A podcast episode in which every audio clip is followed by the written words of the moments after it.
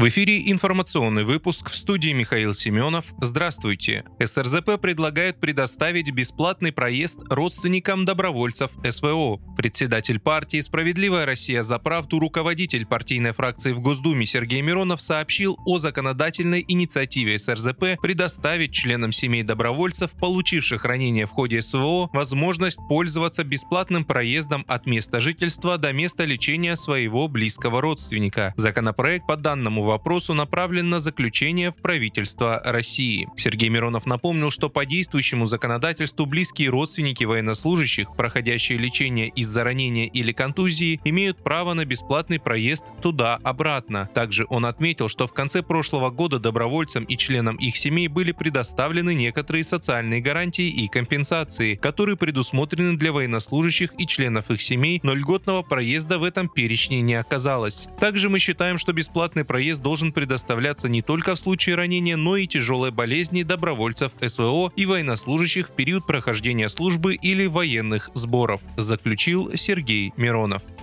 Ракета украинской ПВО упала на многоэтажку в Запорожье. Есть жертвы. В Запорожье ракета украинской ПВО попала в многоэтажку. Погибли несколько человек, сообщил председатель движения «Мы вместе с Россией», член Главного совета российской администрации Запорожской области Владимир Рогов. Минувшей ночью, когда наши ребята отрабатывали по военным объектам украинских боевиков, одна из ракет была сбита системой ПВО режима Зеленского, и эти две ракеты упали на многоэтажку. Сейчас разбираются завалы. Режиму Зеленского не жалко жалко запорожцев, поэтому, охраняя свои военные объекты, они сбивают ракеты над жилыми домами, сказал он.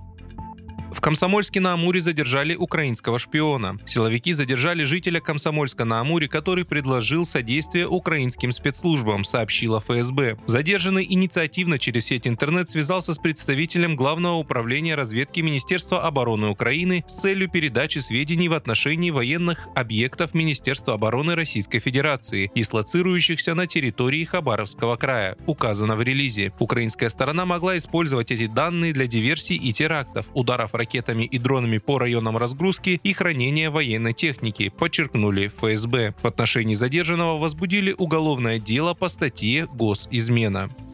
Сбербанк запускает эквайринг и выездное обслуживание клиентов в Крыму. Сбербанк начал выездное обслуживание корпоративных клиентов в Крыму и Севастополе, а также запустил услугу по приему карт к оплате в магазинах региона, сообщили в пресс-службе финучреждения. По словам специалистов банка, в торговых точках Крыма и Севастополя появилась услуга по приему карт и QR-кодов к оплате. До открытия офисов на полуострове клиентские менеджеры организации будут сами выезжать к корпоративным клиентам для обслуживания. Новые клиенты смогут снимать снимать и вносить наличные со своей банковской карты и счета через банкоматы, которые уже работают на полуострове. Продуктовая линейка услуг по мере открытия офисов будет расширяться, уточнили в пресс-службе. Первые отделения банка планируют открыть в ближайшие месяцы.